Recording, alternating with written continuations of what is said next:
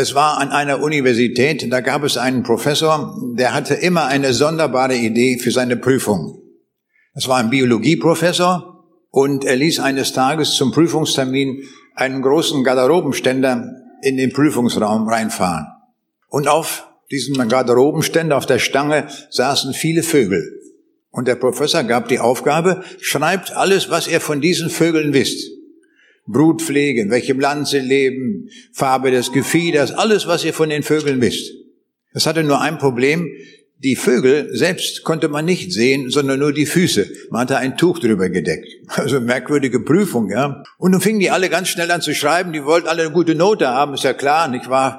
In einer Stunde oder wie die Prüfung war, wollte man viel schreiben. Nur einer saß so, guckte vor sich hin und sagte, was für ein Quatsch. Wie kann man so eine Prüfung machen? Das Blödsinn, nicht? Und ich fing an, fing an zu schimpfen, nicht wahr? Und meckert darum, nicht wahr? Und dann kurz entschlossen ging er zum Professor hin und gibt vorne ein weißes Blatt Papier ab. Und geht zur Tür. Da ruft der Professor ihn zurück, kommen Sie mal her, kommen Sie mal her. Sie haben vergessen, oben Ihren Namen drauf zu schreiben. Und da hebt er in dem Moment mal die Hose an, zeigt ihm seinen Fuß und sagt, nun raten Sie mal, wer ich bin. Ich habe manchmal den Eindruck, wir wissen manchmal selber auch nicht, wer wir sind und oft schon gar nicht, wer Gott ist. Das ist eine große Frage. Gibt es diesen Gott überhaupt? Diese Frage haben die Leute schon vor Jahrtausenden gestellt. Immer wieder die Frage, gibt es jemanden, der über allem drüber ist? Und da haben die Leute im Altertum schon Gottesbeweise entwickelt, wo sie gesagt haben, aus gedanklichen Gründen muss es einen Gott geben. Alles in dieser Welt hat eine Ursache und so muss diese Welt auch eine Ursache haben und das ist Gott. Aber sie wussten nicht, wer das ist, hatten keine Ahnung, was das für ein Gott ist. Aber sie sagten, so ganz von alleine geht das nicht. Es braucht einen Gott. Und so haben sie verschiedene Formen der Gottesbeweise entwickelt. Und dann kam Kant aus Ostpreußen, ich möchte fast sagen Kollege von mir, aber das war vor 200 Jahren.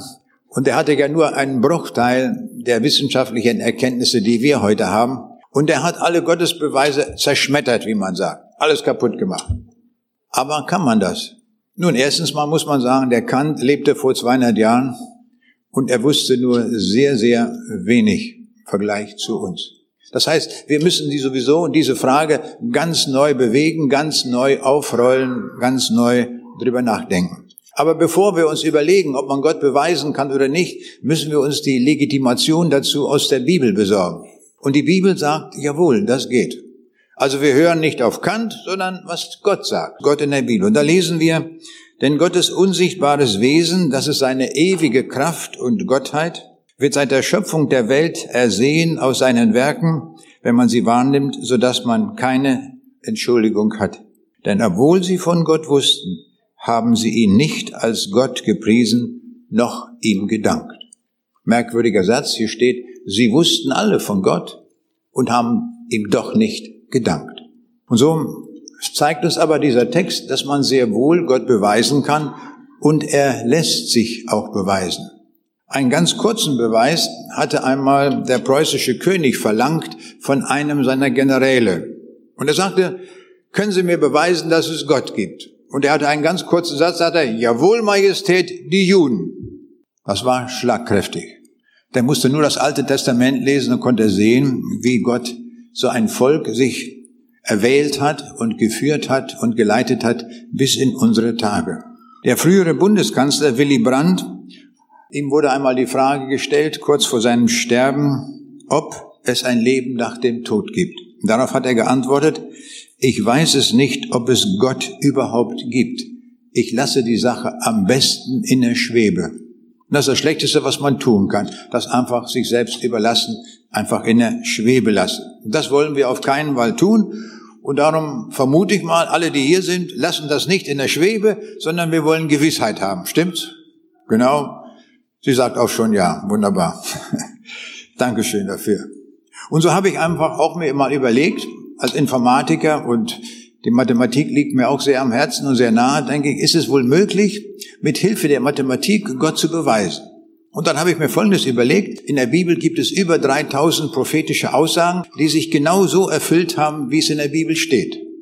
Und das kann nicht durch Zufall sein, da muss jemand dahinter stehen. Und dann habe ich ausgerechnet, wie groß die Wahrscheinlichkeit ist, dass sich das wohl zufällig erfüllen kann Und jetzt will ich euch eine Zahl nennen.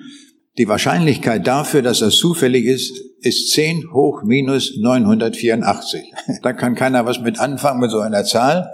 Man kann das vergleichen, wie viele, ich habe so ein Modell entworfen mit Ameisen, wie viel, wie groß muss ein Ameisenhaufen sein, wenn man dort eine rote Ameise versteckt, dass man die findet.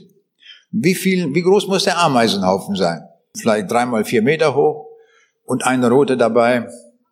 Oder, ich habe es ausgerechnet, ein ganzes Universum würde nicht ausreichen. Man macht, braucht sogar zig, zig Millionen Universen und da ist eine einzige rote Ameise versteckt. Um die zu finden, entspricht der Wahrscheinlichkeit, dass sich die biblischen Prophetien zufällig erfüllen. Oder mit anderen Worten, es geht gar nicht. Und ich hatte mal irgendwo so einen Vortrag gehalten, kommt eine Frau auf mich zu und sagt, wissen Sie, muss man erst Mathematik studieren, um Gott zu verstehen, um Gott an Gott ihn glauben zu können. Und da habe ich gemerkt, das war eine große Herausforderung für mich. Und ich habe überlegt, gibt es etwas, wo man Gott zeigen kann, für jeden Menschen, unabhängig davon, ob er Analphabet ist oder Nobelpreisträger oder sonst wer, gibt es sowas. Und so kam ich auf die Idee, etwas, was jeden Menschen anspricht und was auch jeder Mensch braucht, ist die Liebe. Und kann man mit Hilfe der Liebe zeigen, dass ein Gott ist. Und das soll uns heute Morgen auch mal bewegen. Wenn wir aber zeigen wollen, dass es Gott gibt, haben wir ein ganz großes Problem, nämlich wir können alle Gott nicht sehen. Ich habe ihn nie gesehen. Ich habe ihn auch nie gehört, mit dem Ohr wahrgenommen. In meinem Herzen hat er sehr oft gesprochen, aber ich habe ihn nie gesehen. Ich weiß gar nicht, wie er aussieht. Ich habe keine Ahnung. Und ich habe gehört von einem Missionar, der hat auf dem Missionsfeld gepredigt, hatte viele Eingeborenen dort, die zugehört haben, und er hat über Jesus gepredigt. Und auf einmal steht einer der Eingeborenen auf und sagt, hast du Jesus gesehen? Da sagt er, nein, ich habe ihn nie gesehen. Er predigt weiter, dann meldet er sich wieder, hast du Jesus gesehen? Du musst Jesus gesehen haben, so wie du über Jesus sprichst, du musst ihn gesehen haben. Nein, sagt er, habe ich nicht. Und dann stand er noch ein drittes Mal auf und sagt, weißt du, wenn du ihn nicht gesehen hast, dann muss dein Vater ihn gesehen haben oder dein Großvater muss ihn gesehen haben. Denn du predigst so aktuell, so nah über diesen Jesus, du, das muss jeder, jemand ihn gesehen haben. Und keiner hatte ihn gesehen. Weder der Großvater noch der Vater noch er selbst. Wie können wir aber Gott dann beweisen, wenn wir ihn gar nicht sehen? Das ist ein Problem. Wir können das zunächst mal beobachten, was die Heiden getan haben. Und das sehen wir in all den Völkern. Die Heiden haben die Schöpfung beobachtet und haben ihre Schlussfolgerung aus der Schöpfung gezogen. Und haben sie beobachtet, und das beobachten wir in gleicher Weise, wenn wir die Schöpfung ansehen, wir sehen, da finden wir sehr schöne Dinge, aber auch sehr hässliche Dinge in der Schöpfung. Wir finden Güte mit Bosheit kombiniert, Dunkelheit mit Licht, Gewalt mit Sanftmut, Gefahr mit Sicherheit und Liebe mit Hass. Alles kann man in dieser Schöpfung finden. Liebe, Hass, alles gibt es. Ja, was ist das dann für ein Gott, der dahinter steht? Und die Heiden haben darüber nachgedacht und haben gesagt, was mag das wohl für ein Gott sein? Und die meisten Heiden haben sich dazu entschieden und sagen, das muss ein böser Gott sein. Wenn ich das beobachte, wie die Tiere sich gegenseitig fressen und wenn man das alles so beobachtet, das muss ein böser Gott sein. Und dann versuchen sie diesen Gott zu besänftigen, dass er in seiner Bosheit nicht ganz so schlimm ist, sondern haben sie Angst, dass die Ernte schlecht wird. Und in Kamerun gibt es eine Religion, nach dieser Religion muss man Kinder mit heißem Wasser in den Mund füllen, kochendes Wasser, dann wird man Gott besänftigen, so sagen sie. Und so haben sie ganz verrückte Vorstellungen entwickelt, wie dieser Gott sein muss und wie sie ihn vorstellen können. Und wir merken daran, dass die Heiden eigentlich richtig beobachtet haben. Aber sie haben etwas nicht gewusst, nämlich, dass es einen Sündenfall gegeben hat und dass dieser Sündenfall diese Welt kaputt gemacht hat.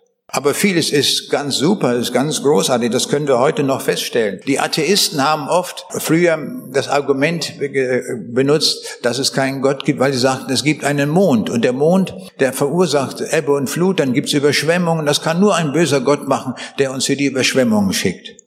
Heute wissen wir, aufgrund moderner Forschung, dass der Mond eine unvorstellbar wichtige Aufgabe hat. Der stabilisiert nämlich unsere Erdachse, dass sie genau auf 23,5 Grad geneigt ist. Und nur deswegen Bei dieser Neigung haben wir Sommer und Winter, Frost und Ernte, alles das, was Gott in der Bibel auch sagt. Nur deswegen. Hätten wir den Mond nicht, dann würde die Erde anfangen zu taumeln und wir hätten keine geregelten Jahreszeiten. Und das wissen wir heute alles, wie genau das alles kalkuliert ist und wie das genau stimmt.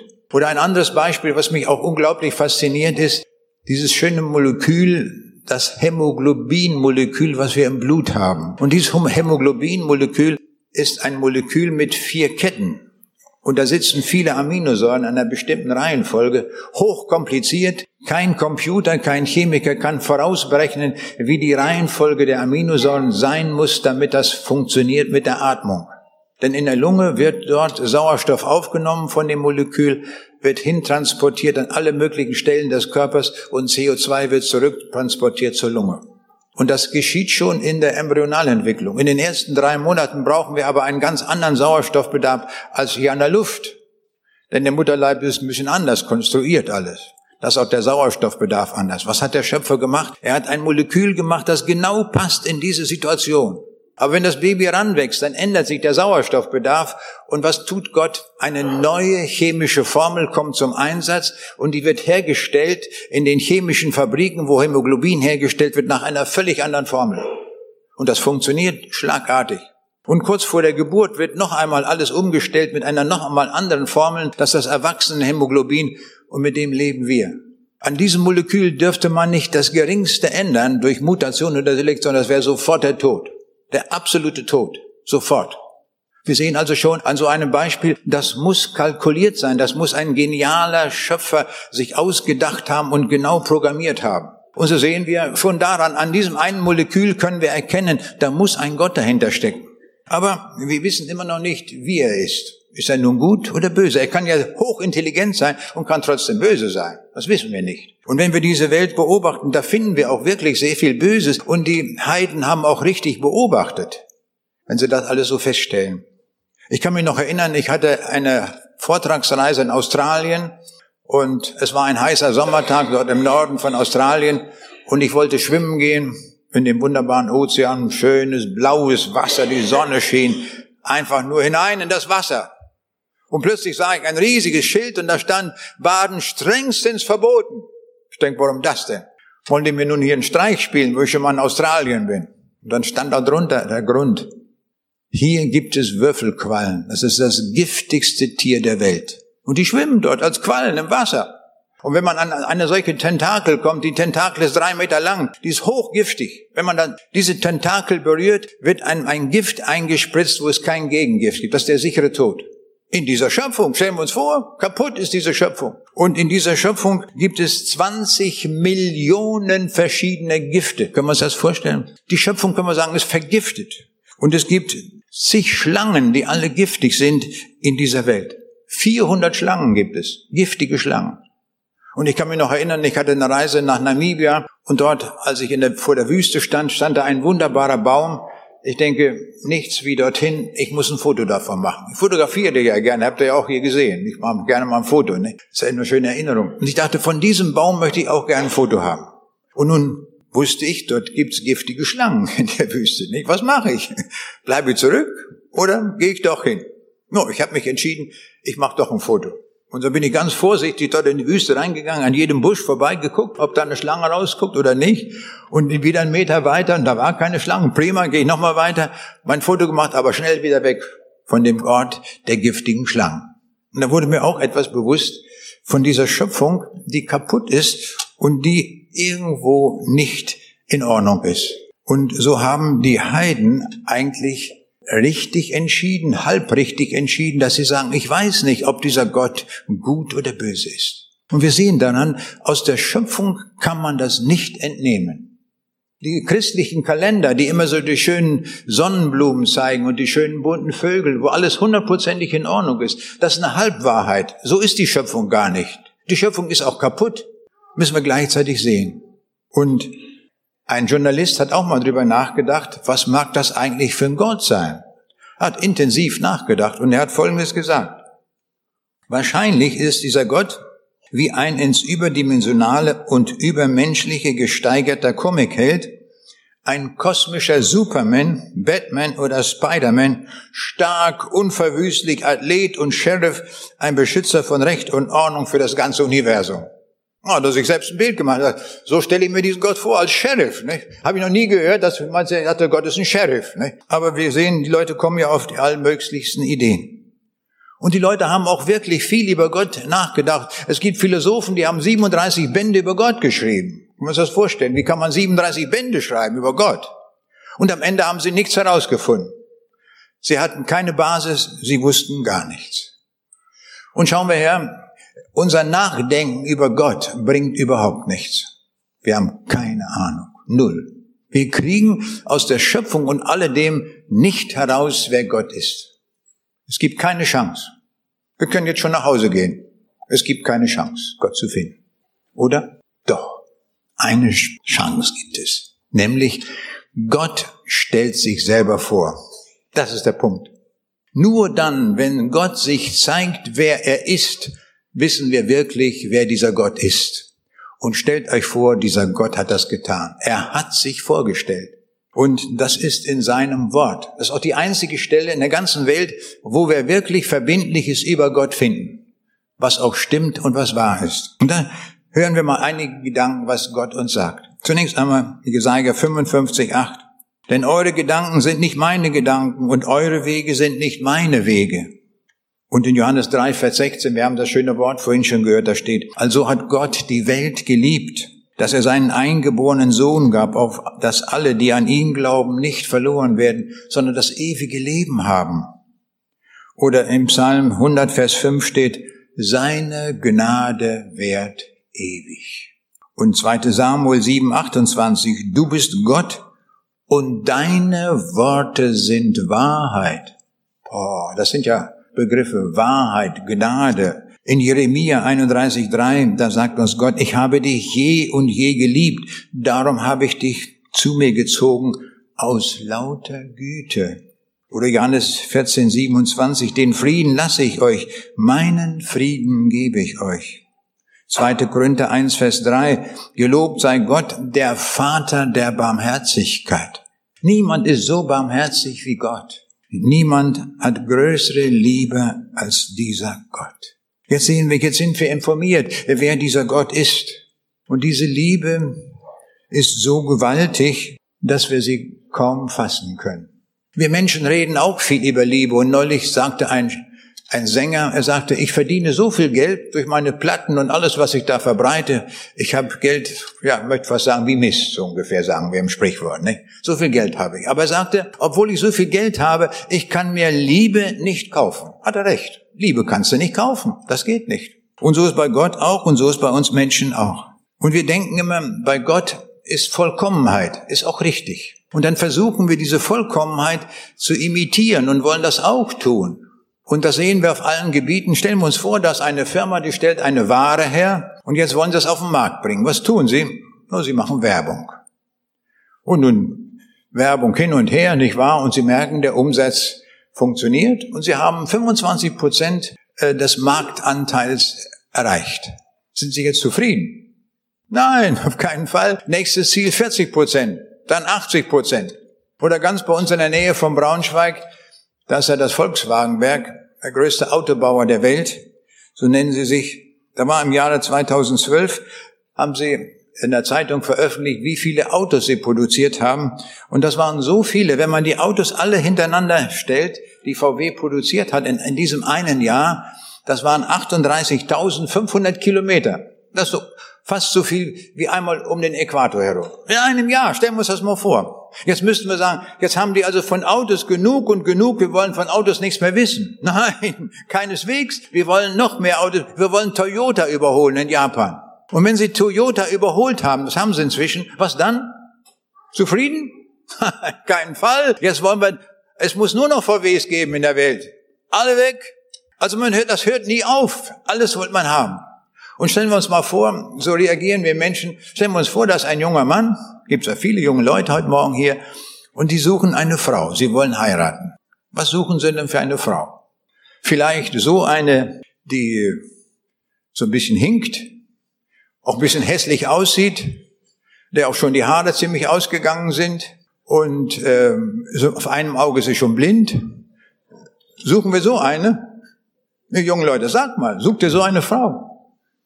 Doch wohl nicht. Sie muss auch schön sein, schlank, hübsch, nicht wahr? So geeignet für eine Zeitschrift, nicht wahr? Vorne auf dem Titelbild gleich, so eine doch. Und wir merken, so sind wir immer auf der Suche.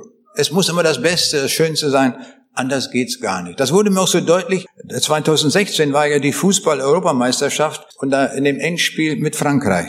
Und Deutschland war ja in das Halbfinale gekommen und Deutschland zu Frankreich, ich war, haben verloren. Aber sie waren sehr weit gekommen, schon ins Halbfinale gekommen. Und weil sie verloren hatten, als sie dann zurückkamen nach München, da waren so ein paar verkrümelte Fans, die da standen, als, als sie ankamen.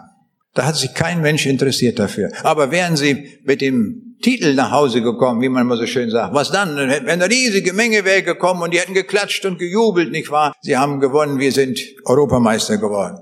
Und so ist das. Wir wollen immer das Größte, das Schönste, das Beste. Und das gilt auf allen Gebieten. Und das hört nie auf. Aber dieser Gott, er sucht uns. Das ist das Schöne. Er macht sich auf die Suche nach uns. Er sucht uns. Und er sucht uns völlig bedingungslos. Er fragt nicht, ob du auf einem Auge blind bist oder humpelst oder krabbelst oder wie du über die Welt gehst. Ohne Bedingungen liebt er dich. Ist das nicht gewaltig? Egal wer du bist, aus welchem Land du kommst, aus welcher Sprache du sprichst, egal, er liebt dich. Und zwar sogar grenzenlos. Die menschliche liebt den anderen immer so, weil der andere so ist, wie er ist. Aber Gott liebt in einer Weise ganz gleich, wie du bist. Das lässt er uns sagen und das verkündigt er uns und das sagt er uns, dass diese Liebe von anderer Art ist als alle menschliche Liebe. Weil Liebe so etwas Wichtiges ist, haben ja so viele Menschen über die Liebe nachgedacht. Und ich will uns mal ein paar Beispiele nennen, was so bei dem Nachdenken über die Liebe herausgekommen ist. Und da heißt es zum Beispiel bei Bernard Shaw, er sagt, Liebe ist die einzige Sklaverei, die als Vergnügen empfunden wird. Und in einem Sprichwort sagen wir, Liebe ist die ständig variierende Mischung aus dem Glück, jemanden zu haben und aus der Angst, genau diesen jemand wieder zu verlieren. Und Hans Christian Andersen, der dänische Märchendichter, sagte, die Liebe ist die Sehnsucht und gestillte Sehnsucht vergeht. Und Napoleon meinte, im Krieg und in der Liebe ist alles erlaubt. Jetzt haben wir schon eine ganze Menge über die Liebe gehört, aber wir sind noch lange nicht fertig. Woher kommt eigentlich die Liebe? Würden wir einen Evolutionstheoretiker fragen, der würde sagen, ja, das ist so, wenn sich im Kopf bestimmte Makromoleküle in einer bestimmten Konzentration befinden, dann haben wir das Gefühl von Liebe. Und so ist die Liebe entstanden durch Makromoleküle. Aber weil die Evolution falsch ist und nichts daran wahr ist, kann man an sehr, wenigen Beispielen schon zeigen, dass es diese Evolution nie gegeben hat. Das ist ein Hirngespinst der Menschen, muss man wirklich so sagen. Aber woher kommt dann die Liebe? Nun, diese Antwort gibt uns allein die Bibel. Und die Bibel sagt, Gott ist die Liebe. Er ist die Quelle der Liebe. Im Russischen ist es ja so, wie jetzt das Wetter ist schön, dann sagen wir, das Wetter ist schön. Aber so würde ein Russe nie sagen. Er sagt, Pagoda Choroshaya. Zwei Wörter. Wetter, schön. Ist genug. Kein Artikel, kein Hilfsverb. Also Russisch ist sehr einfach, nicht wahr? Das kann man daran sehen, oder? Und jetzt, wenn man sagt, Gott ist die Liebe, dann würde nach russischer Grammatik könnte man ganz korrekt sagen, ähm, Bog Ljubov. Gott Liebe. Macht aber die Bibel nicht sondern da steht ein wunderbares Wort dazwischen. Bog jest Ljubov. Und das drückt etwas aus, was wir in der deutschen Sprache gar nicht ausdrücken können. Da merken wir die Tiefgründigkeit der russischen Sprache oft, wie wunderbar das in tiefgründiger Weise formuliert, weil Gott ist das die Wesensart. Sein Wesen ist Liebe. Das, er ist Liebe. Gott lässt sich sogar über die, über die Liebe definieren. Und das ist so schön, das kommt in der russischen Sprache so wunderbar zum Ausdruck.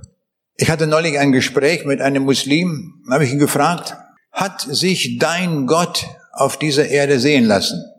Nein, sagt er, Allah wird man niemals sehen. Oh, ich sag, siehst du, das ist der große Unterschied zwischen uns. Mein Gott hat sich sehen lassen. Er war in dieser Welt. Also dieser Gott ist nicht nur ein theoretischer Gott, sondern, oder ein Gott der Philosophen oder der Physiker oder der Klempner und Maurer, sondern Gott ist ein Gott, der zu uns gekommen ist. Und er kam zu uns in Jesus. Und das lesen wir im Philipperbrief, Kapitel 2, 6 bis 7. Jesus, der in göttlicher Gestalt war, hielt es nicht für einen Raub, Gott gleich zu sein, sondern entäußerte sich selbst und nahm Knechtsgestalt an, ward den Menschen gleich und der Erscheinung nach als Mensch erkannt. Gott ließ uns nicht allein. Er kam zu uns in diese Welt. Und es war Gott. Jesus sagte, ich und der Vater sind eins. Ist genau dasselbe. Von gleicher Wesensart, von gleicher Mächtigkeit, allwissend, allmächtig, alles bin ich. Ich bin sogar der Schöpfer aller Dinge. Und dieser Jesus kommt zu uns in diese Welt. Und von ihm erfahren wir, dass er alle Dinge gemacht hat, dass er alle Macht hat. Und wir Leute, wir die Menschen rätseln, woher kommt die Welt, wie ist das entstanden? Und jetzt ist der mitten unter uns, der das gemacht hat. Können wir uns das vorstellen? Und er geht spazieren äh, auf dem Erdboden an den Feldern von Galiläa vorbei. Und das ist der Schöpfer, der ein ganzes Universum ins Dasein gerufen hat. Das müssen wir uns mal vorstellen. Dieser Schöpfer kommt so zu uns als Mensch, hat sich erniedrigt, so zu uns Menschen. Und er hat uns alle Fragen beantwortet, hat gesagt, wie wir in den Himmel kommen können. Er hat uns gesagt, wo die Welt herkommt. Er hat uns gesagt, wer Gott ist. Man muss ihn nur anschauen. Guckt mich an, dann seht ihr, wer Gott ist. Wir konnten, zum ersten Mal konnte man Gott anfassen. Man konnte mit ihm reden. Man konnte sogar mit ihm zusammen frühstücken. Alles konnte man mit Gott. Das gibt es nirgendwo in keiner Religion. Und darum ist das, was die Bibel uns sagt, das Wirkliche, das Wahre. Hier ist Jesus, in Jesus, Gott zu uns gekommen. Was müssten wir Menschen eigentlich tun? Drei Meter hoch springen, wenn es die Schwerkraft hergibt, springen, jubeln und sagen, unglaublich, was hier geschieht. Jetzt sehen wir endlich mal, wer Gott ist. Und wir sehen an seiner Vollmacht, an seiner Allmacht alle die Dinge, die er kann. Und ihm ist alles möglich. Wir müssten jubeln. Tun wir aber nicht. Es ist erschreckend, was ich da lese. Im Lukas 19, Vers 14. Da sagen die Leute, wir wollen nicht, dass dieser über uns herrsche. Das wäre doch genau der richtige König gewesen. Das wäre genau der richtige gewesen, der mit Liebe regiert. Das wäre der richtige gewesen, der alle Vollmacht hat, der alles vermag. Bei ihm gibt es keine Hungersnot. Wenn da nichts wächst, man ja, dann, dann, dann schafft er das Brot. Hat er auch gezeigt. Er kann alle Dinge, er kann jede Krankheit heilen, alles kann er. Und dann sagen die, wir wollen ihn nicht. Wir wollen nicht, dass der über uns herrsche. Dann nehmen Sie lieber die römischen Kaiser, die sie in, in, in Angst und Schrecken versetzen. Und was weiß ich alles, was wir uns für Staatsoberhäupter manchmal leisten in dieser Welt. Und Jesus beklagt das. Er sagt in Lukas 7, Vers 33 und 34, Johannes der Täufer fastete oft und trank keinen Wein. Da habt ihr gesagt, der ist doch verrückt. Nun ist der Menschensohn gekommen, isst und trinkt, wie jeder andere Mensch auch, und ihr beschimpft ihn und sagt, er ist ein Fresser und Säufer. Verbrecher und anderes Gesinde sind seine Freunde. Das beklagt Jesus. Sagt, ich komme extra zu euch, um euretwegen bin ich gekommen, ich will euch erretten, ich will euch das ewige Leben bringen und wir wollen ihn nicht. Wir lehnen ihn ab. Stellen wir uns einmal vor, in seiner Situation, was hätten wir gemacht? Nun, ich hätte gesagt, wenn ihr mich nicht wollt, dann gehe ich zurück zu meinem Vater im Himmel, da hab ich's gut. Dann muss ich mich nicht rumplagen mit den Menschen, die mich ablehnen. Adios, weg bin ich. Aber das tut Jesus nicht. Und wir sehen wie seine große Barmherzigkeit. Er bleibt bei uns und er tut etwas ganz Außergewöhnliches, was nie ein Prediger auf dieser Welt getan hat. Nie. Wir predigen in dieser Welt und letztlich tun wir nicht das, was wir predigen. Alle, müssen wir alle uns um das beugen. Das tun wir nicht. Wir sind Gott ungehorsam. Dieser eine, dieser Jesus, war der einzige, der über diese Erde ging, der genau das getan hat, was er gepredigt hat. Ganz genau. Es gab nicht eine einzige Ausnahme von dem, was er gesagt hat und was mit seinem Leben nicht übereinstimmte. Gab es nicht. Und das zeigte uns an vielen Beispielen. In Römer 12, Vers 15, da steht so eine schöne Regel. freut euch mit den Fröhlichen und weint mit den Weinenden. Das ist nicht nur gesagt von Gott, sondern das tut er. Er erfüllt das. Bis auf den letzten Punkt. Er kam auf die Hochzeit zu Kana und dann kennen wir die Geschichte, da ging der Wein aus. Nun aus Barmherzigkeit denkt er, das ist schlecht, nicht wahr? Eine Hochzeit, man freut sich, da gehört auch ein guter Wein dazu. Und so hat er den Wein geschaffen. Aus Wasser. Ganz simplem Wasser, Quellwasser, was weiß ich, wo die das hergeholt haben. Wandelt das um in den köstlichsten Wein. Und dann hat er mit denen gefeiert. Er hat sich nicht in die Ecke gesetzt und gesagt, ich bin ein frommer Mann. Nein, er hat mit denen gefeiert. Und ich bin sicher, wenn die getanzt haben, hat er mitgetanzt. Er hat sich gefreut. Freut euch mit den Fröhlichen. Aber er hat dort das andere getan, weint auch mit den Weinenden. Das wird mir immer so deutlich an dieser Geschichte mit dem Lazarus, der gestorben war. Und Jesus hatte sich um einige Tage verspätet, weil der Lazarus krank war. Er war gestorben und lag schon im Grab. Und dann kommt Jesus nach Bethanien. Und da kommen die Frauen ihm entgegen, weinend, bitterlich weinend. Lazarus ist tot. Und sie sagen, wärst du doch etwas früher gekommen. Er war krank. Wir wissen, du kannst jede Krankheit heilen, du hättest ihn heilen können. Und das ist so beachtlich für mich. Was tut dieser Jesus mit den Frauen? Er weint mit ihnen. Er weint mit ihnen, aber echt. Das war nicht geheuchelt. Sagte mir neulich mal jemand, der hat geheuchelt. Das wäre eine schlimme Sünde. Jesus hat nie geheuchelt, hat nie gesündigt. Er hat echt mit ihnen geweint. Das tut Jesus. Und das möchte ich uns auch sagen, wenn wir in einer Not sind und weinen über die Not, die wir haben. Wir können gewiss sein, neben uns, auf dem Sofa, auf dem Stuhl oder auf der Bettkante, wo wir auch sind, Jesus sitzt neben uns und weint mit. Er weint. Er weint erstmal und nimmt sich unserer Not an. Aber dann handelt er auch. Wie auch hier, dann geht er zum Grab und holt den Lazarus raus. Mit seiner Vollmacht, ein Wort genügt. Lazarus, komm mal raus. Kommt er. Aber wie? Quick lebendig. Der kann sich nur noch nicht so richtig bewegen, weil da noch die Binden und alles so dranhängt, wie man ihn fest eingewickelt hat. Aber da haben sie ihn ausgewickelt und dann sprang der hoch. Da stank nichts mehr. Alle Moleküle waren wieder aufgebaut. Da sehen wir, hier ist Vollmacht. Und dieser Jesus hat Vollmacht. Er hat Vollmacht über den Tod und über alle Dinge. Und noch etwas ist so schön von seiner Lehre. Der Petrus fragte einmal, wie oft muss ich vergeben? Ist genug? Siebenmal?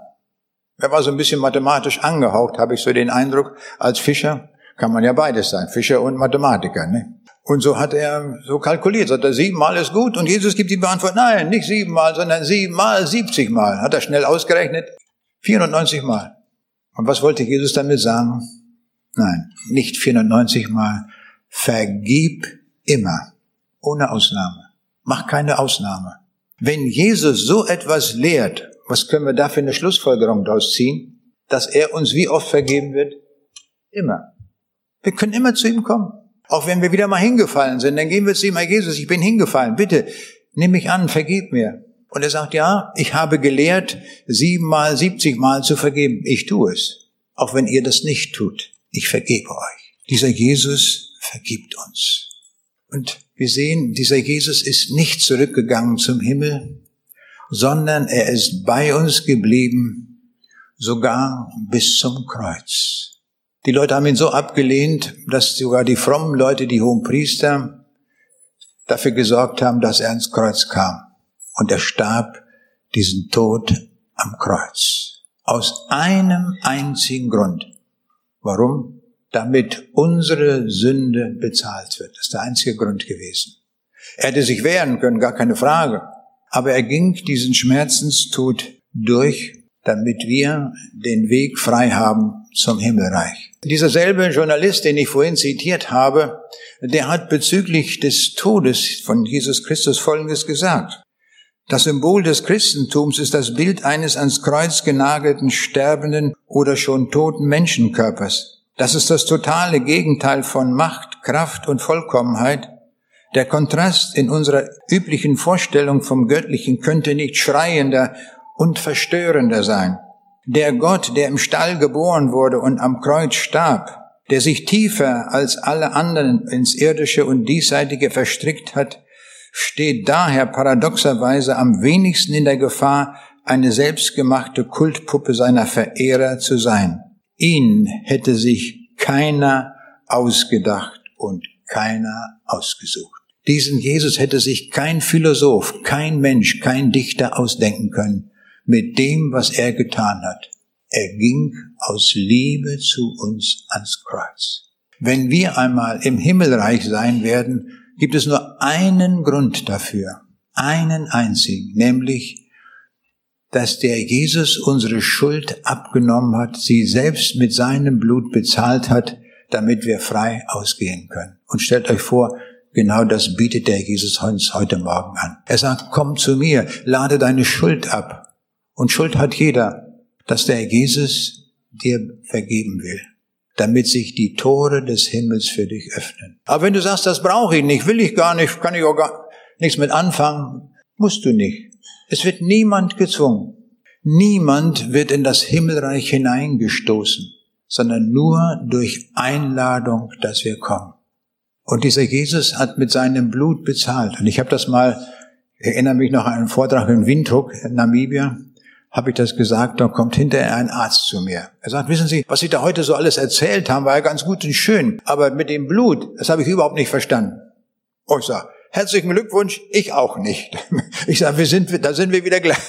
Ich habe das mit dem Blut Jesu überhaupt nicht verstanden. Ich kann mir das nicht vorstellen, wie Blut Sünde wegmacht. Wie soll ich das verstehen? Ich sage, ich verstehe es gar nicht. Aber ich sage, Sie sind doch Arzt. Sie müssten das eigentlich gut verstehen. Wenn zu Ihnen ein Patient kommt, mit einer bestimmten Krankheit und Sie wissen, genau da ist diese Medizin gut, dann geben Sie ihm die. Und ich sage, jetzt wird Ihr Patient Folgendes machen, der geht zu einem Chemiker und wird die Tabletten untersuchen, wie viel Wirkstoff von dem drin ist, wie viel die und die ganzen Formeln entwickeln und äh, all dies als ermitteln. Wird er das tun? Nein, sagt er, die machen ganz einfach, die schlucken das, nicht wahr? Und in den meisten Fällen hilft das auch. Ich sage, genauso ist hier mit Jesus. Ich sage, der macht ganz genauso. Er sagt, das Blut Jesu macht dich rein von jeder Sünde. Du musst keine Analyse machen, du musst das auch gar nicht verstanden haben. Du musst nur glauben, dass das in der Lage ist, das zu tun. Wenn du das glaubst, bist du gerettet. Und Jesus hat uns ja viele Beispiele gegeben, schon im Alten Testament. Da war das diese Geschichte mit den Schlangen. Ich war in der Wüste, giftige Schlangen, die haben die Leute gebissen und die psch, einmal zugebissen, starben sie. Wie die Fliegen starben sie weg. Sagt Mose, was soll ich machen? Und Gott sagt, errichte eine eher eine Schlange dort an einer Stange und jeder, der dort hochguckt, das Gift wird sofort unwirksam. Der Mose hat gesagt, kann ich nicht verstehen, wie das geht. Nicht? Aber er hat gesagt zu dem Volk, Leute, also wenn ihr gebissen seid, bitte guckt zu der Schlange hoch. Gott hat gesagt, das hilft. Warum das hilft, kann kein Physiker erklären, niemand, auch kein Biologe. Niemand kann das erklären, dass der Blick zur Schlange das Gift beseitigt.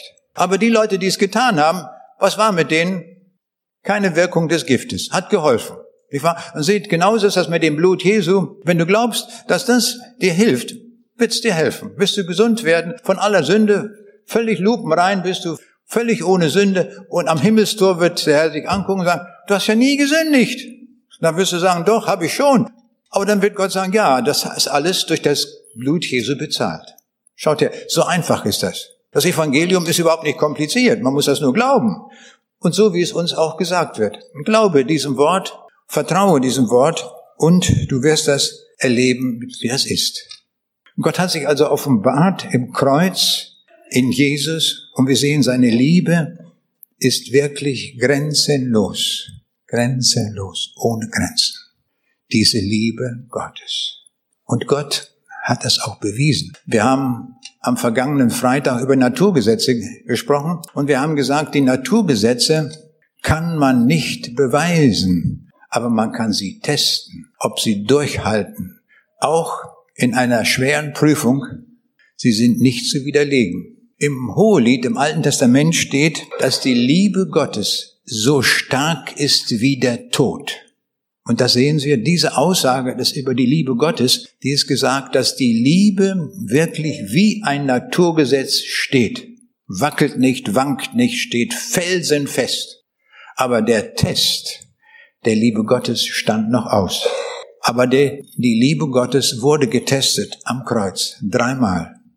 Der erste Test kam von den Oberen, also von den frommen Leuten in Israel. Und die sagten, bist du der Sohn Gottes, dann steige herab vom Kreuz. Dann zeige uns, dass du das kannst. Was tat Jesus? Er stieg nicht vom Kreuz, er blieb. Er wollte uns zeigen, dass seine Liebe wirklich ist so stark wie der Tod. Wäre Jesus damals vom Kreuz gestiegen, dann wäre der Satz aus dem Alten Testament, die Liebe ist so stark wie der Tod, sofort widerlegt. Stimmt also nicht. Kaputt. Umsonst gesagt. Stimmt aber nicht, sondern Gott sagt, wenn die Liebe so stark ist, dann geht sie auch durch den Tod. Und einer der Schächer sagte auch, bist du der Christus, dann hilf dir selbst und uns. Natürlich mit der Absicht, nicht wahr, sagte der Schächer, wenn du vom Kreuz steigst und uns auch mit runterholst, dann kann ich mein altes Lodderleben weiterführen. Das war aber nicht so gedacht. Und Jesus blieb am Kreuz. Und dann heißt es noch, auch die vorübergehen, lästerten ihn, sie hünden ihn und sagten auch, ist er der Sohn Gottes, dann steige doch vom Kreuz. Er stieg nicht vom Kreuz. Die Liebe Gottes, sehen wir, hat durchgehalten bis zum Tod. Das gilt. Absolut verbindlich. Und wenn du dich heute ankoppelst an diese Liebe Gottes und sagst, diese Liebe, diese grenzenlose Liebe, die brauche ich auch, dann wird Gott sagen, ich liebe dich, nehme dich an. Ich habe meinen Sohn für dich geopfert, damit du ins Himmelreich eingehen kannst. Das habe ich für dich getan. Tu das. Kopple dich an an diesen Jesus. Er ist der Einzige, der Sünde vergeben kann. Er ist der Einzige, der es auch tut. Und er ist der Einzige, der die Wahrheit ist und der Einzige, der das auch tut, was er verspricht. Wenn du heute Ja sagst zu ihm, dann sagt er genauso Ja zu dir und sagt, ich schenke dir heute das Himmelreich. Du wirst eingetragen im Buch des Lebens, unveränderbar in alle Ewigkeit stehst du drin. So viel will der Herr dir heute schenken. Wie wird deine Antwort sein? Sage ja. Ich habe damals 1972 in der Stadthalle in Braunschweig, wo ich genau in derselben Situation stand und wo der Evangelist sagte, entscheide dich, willst du einmal im Himmel sein oder nicht? Und da merkte ich, jetzt geht's ums Eingemachte, jetzt geht's um alles. Alles oder nichts. Entweder du gewinnst alles oder du verlierst alles. Dann habe ich gesagt, ich setze auf die Karte Jesu. Und das war eine gute Entscheidung. Gott hat mir Gnade gegeben dazu, dass ich Ja sagen durfte. Und Gott will dir heute Morgen diese Gnade auch geben, dass du Ja sagen kannst zu ihm und dass du ewiges Leben hast. Ich will das nochmal deutlich machen in einer Geschichte, die etwas ausführlich ist. Ich muss sie aber so ausführlich erzählen, damit wir sie hinreichend verstehen. Nach dem Kriege haben wir in der äußersten Ecke von Niedersachsen, dort Lüchow-Dannenberg, auf einem Dorf gewohnt. Und dort auf dem Dorf habe ich so manches erlebt, als kleiner Junge damals, da gab es in dem Dorf eine Gemeindeschwester, die hatte nur ein Zimmer, zehn Quadratmeter. Das war aber gleichzeitig Schlafzimmer, Wohnzimmer, Küche, alles zusammen. Und dann kam noch eine Funktion hinzu. Sie hat dort Kinderstunden gemacht. Und weil sie gar nicht Stühle hatte, sind wir in die nächste Kneipe gegangen, haben Bänke geholt, zwei Bänke, und die haben wir in ihrem kleinen Zimmer aufgestellt. Und dann saßen wir wie die Spatzen dort auf diesen Bänken, die wir aus der Kneipe geholt hatten. Und dann hat sie ihre Bibel aufgeschlagen und hat uns die Geschichten von Jesus erzählt. Das war der Kernpunkt, wo ich das Evangelium gehört habe. Und das ist tief eingedrungen in mein Herz, bis ich dann 1972 auch mich bekehrt habe zu diesem Jesus. Und dort habe ich sehr vieles erlebt. Ich kam nachher in eine, in eine andere Schule, nach Lüchow. Hören wir manchmal auch in den Nachrichten, Lüchow. Und es war damals nach dem Krieg noch Hungerszeit. Das können wir uns gar nicht vorstellen. Heute haben wir das Problem, wir essen Immer mehr, immer mehr. Manchmal sind die Augen größer als der Magen. Und dann nachher am anderen Morgen steigen wir auf die Waage und dann sehen wir, der Zeiger schlägt zu weit nach rechts. Das ist ein Problem heutzutage. Aber das Problem hatten wir überhaupt nicht. Wir hatten Hunger. Und ich hatte auch Hunger. Und es gab damals das Brot auf Brotmarken. Das war so eine Karte, die bekam man einmal pro Monat. Und wenn man zum Bäcker ging, dann hat er die Schere genommen und hat einen Abschnitt rausgeschnitten, dann bekam man dafür ein Brot. Aber dieses, diese Brotmenge, die man bekam, das war nicht genug zum Sterben, aber auch nicht zum Leben, hat er immer Hunger. Aber ich hatte es gut. Warum? Neben mir in der Schule saß Heinrich. Heinrich, der kam vom Bauernhof. Ein kleines Dorf kam, ein ganz, ganz klitzekleines Dorf. Da stehen nur fünf äh, Bauernhöfe und das Dorf, hätte ich nie vergessen in meinem Leben, hieß Klein Witzeze. Gibt's heute noch. Ich kann mich noch erinnern, ich habe mal in Japan darüber gesprochen und auch über Klein Witzeze. Da habe ich zu den Japanern gesagt, sprecht das mal nach. Das ist für, für einen Japaner unmöglich, Klein Witzeze auszusprechen. Aber ich habe mich gefreut, dass sie den Versuch gemacht haben. Und so kam dieser Heinrich aus Kleinwitzeze. Und er brachte jeden Morgen so ein Paket Butterbrote mit. Und das war natürlich eine Wonne für mich. Und weil wir nebeneinander saßen und ich habe ihm manchmal ein bisschen was vorgesagt, dann habe ich immer Butterbrot bekommen, nicht wahr, mit feinstem Käse, dick äh, Schinken drauf, also alles, was man sich überhaupt nur vorstellen konnte in damaliger Zeit. Und er hat mich richtig durchgefüttert, muss ich wirklich sagen. Ja, lieber Kerl. Dann haben wir uns aber aus den Augen verloren und viele, viele Jahrzehnte gar nicht mehr gesehen. Ich wusste gar nicht, ob er noch lebt. Und dann sagt meine Tochter zu mir, du Papa, du hast da so viel erlebt dort in der Ecke. Ich möchte eigentlich mal das sehen, wo du da gewesen bist und wo die Schwester Erna die Geschichten von Jesus dir erzählt hat und wo du zur Schule gingst und all das. Ich möchte das mal sehen. Ich sage, du, das machen wir. Wir werden uns in einem Hotel einquartieren. Wir brauchen allerdings zwei Tage, bis wir da rumkommen und dann sind wir dorthin. Und auf einmal dort, wir sitzen in Lüchow vorm Rathaus und haben da Essen da Mittag bei schönstem Sonnenschein im Sommer. Und da fällt mir der Heinrich ein. Ja, gibt's den Heinrich noch? Nachgeguckt im Telefonbuch, Klein Witzeze, tatsächlich, Heinrich gibt es noch.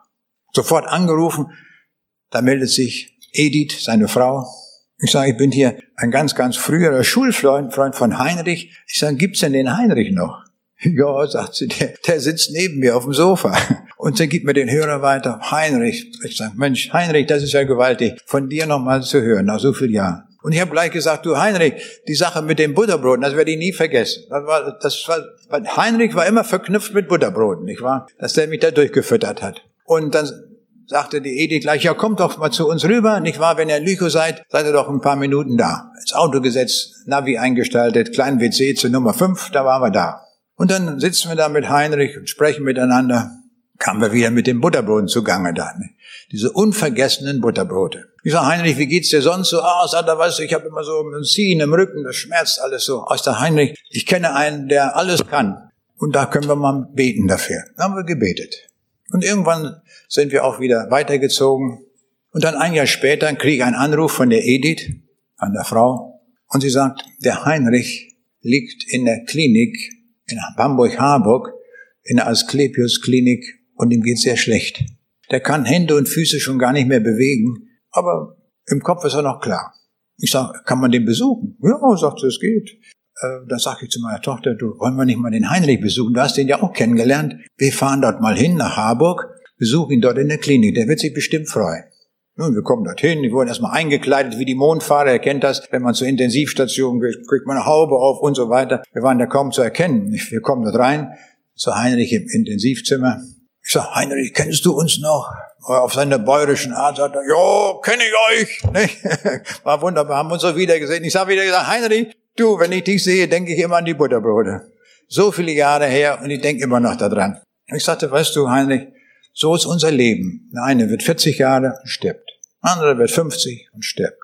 Manche werden 70 und sterben.